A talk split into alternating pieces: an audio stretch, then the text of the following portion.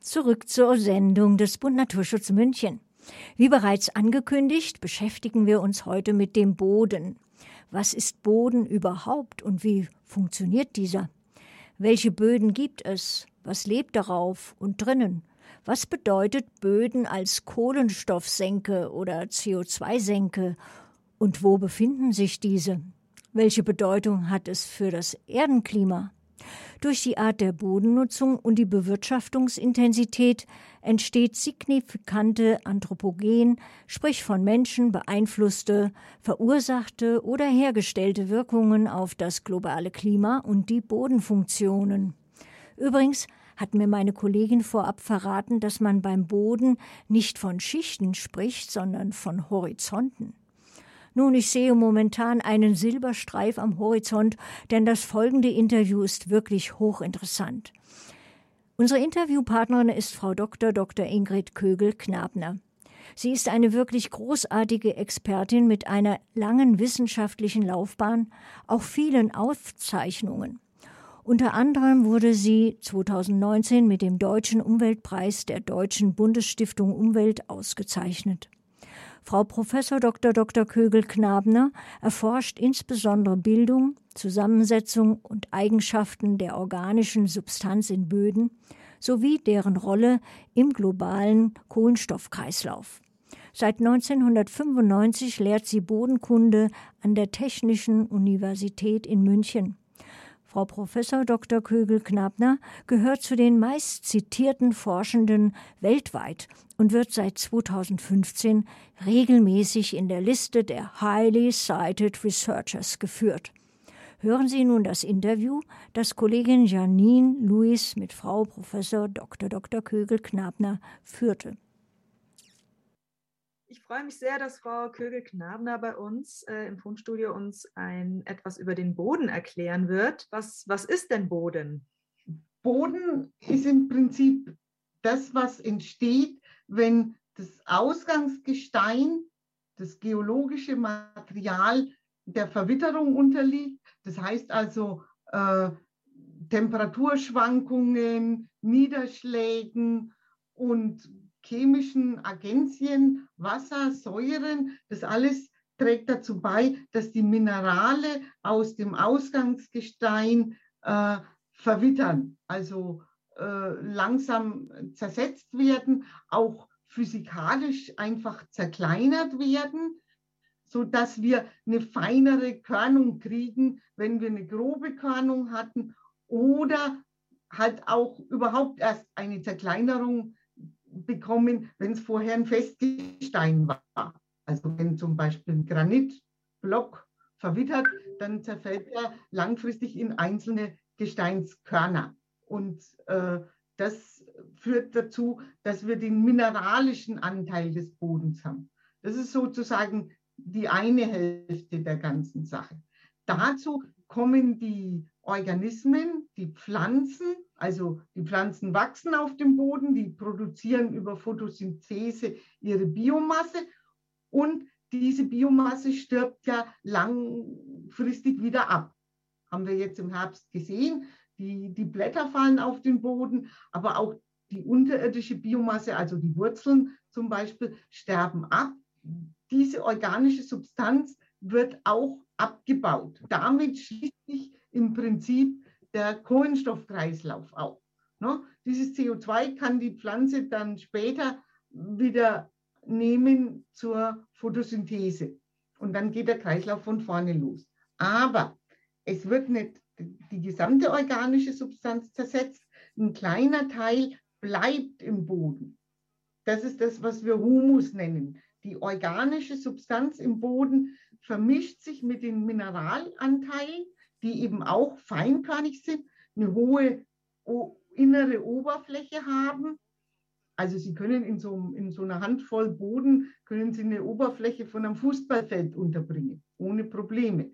Also da gibt es viele, viele Interaktionen, die zwischen organischen und mineralischen Anteilen, die dann die Bodenstruktur bilden. Also wenn es besonders gut ist, haben Sie eine grüne Struktur, im, im Oberboden, ähm, die eben relativ locker ist. Also da haben wir die festen Anteile, aber wir haben eben auch Poren, die entweder mit Luft oder mit Wasser gefüllt sind.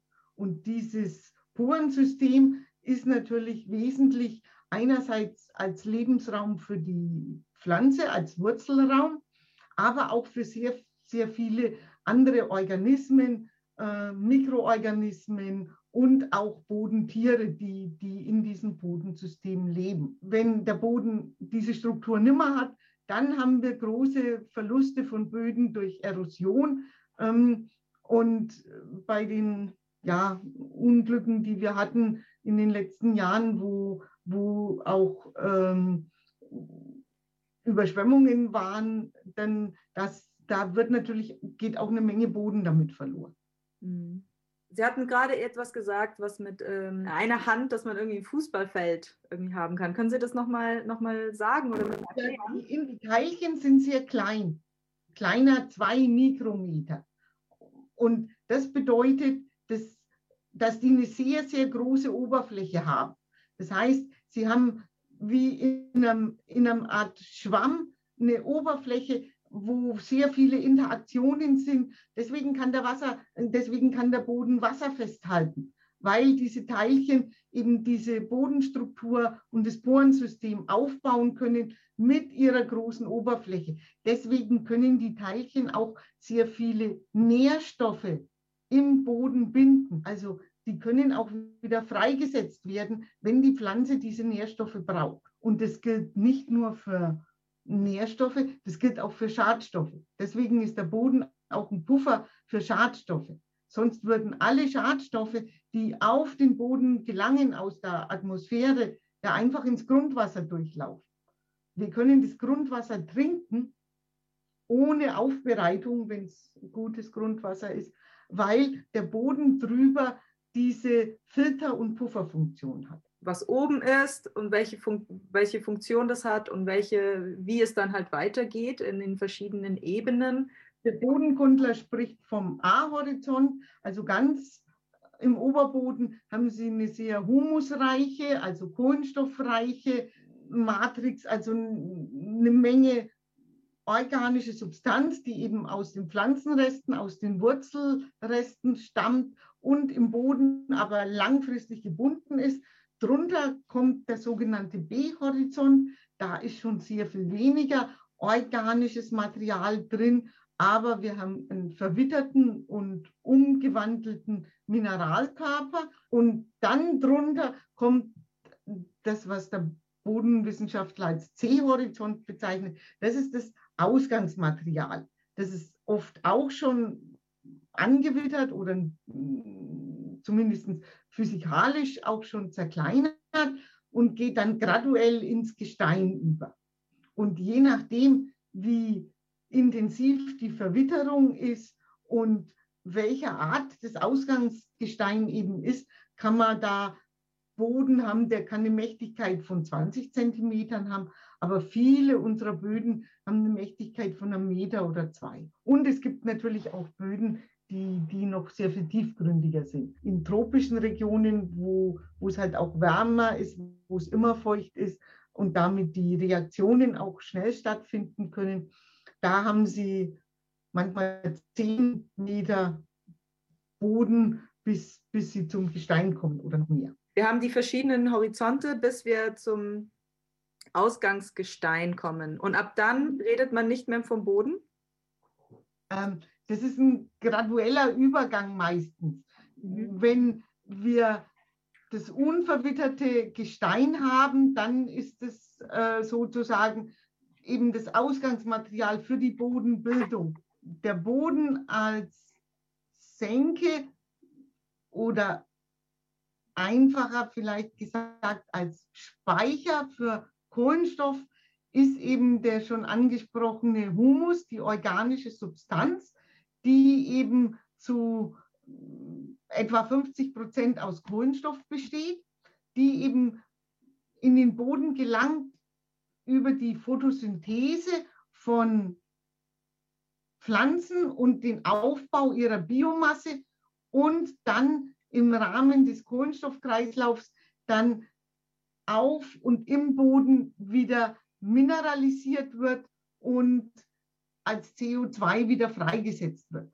Und ein Teil bleibt eben an dieser sehr großen inneren Oberfläche der Minerale hängen und wird im Boden gespeichert. Und das nicht nur für ein paar Jahre, sondern ein Teil der organischen Substanzen, die im Boden sind, die haben ein Alter, das kann man über Radiokohlenstoffbestimmungen zum Beispiel machen, von mehreren hundert und teilweise auch einigen tausend Jahren. Also wenn Sie sich irgendwo äh, auf eine Wiese stellen oder auf dem Acker und Sie, Sie haben da die, oder auch in den Wald, Sie haben die Vegetationsdecke, Sie haben die Atmosphäre drüber und drunter haben Sie den Boden. Das heißt also, wenn diese Speicherfähigkeit des Bodens verändert wird durch Bewirtschaftungsmaßnahmen oder wenn Sie einfach mehr Kohlenstoff, mehr organische Reste in den Boden pumpen,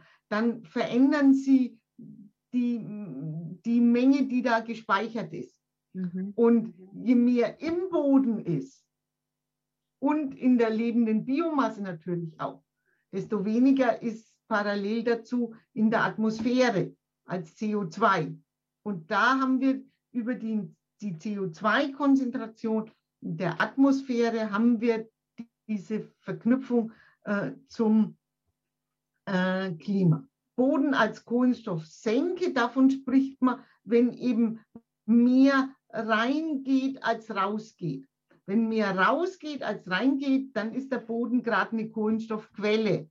Das hat also damit zu tun, welche Art von Vegetation man hat und wie man den Boden bewirtschaftet. Vielen Dank, dass Sie äh, sich Zeit genommen haben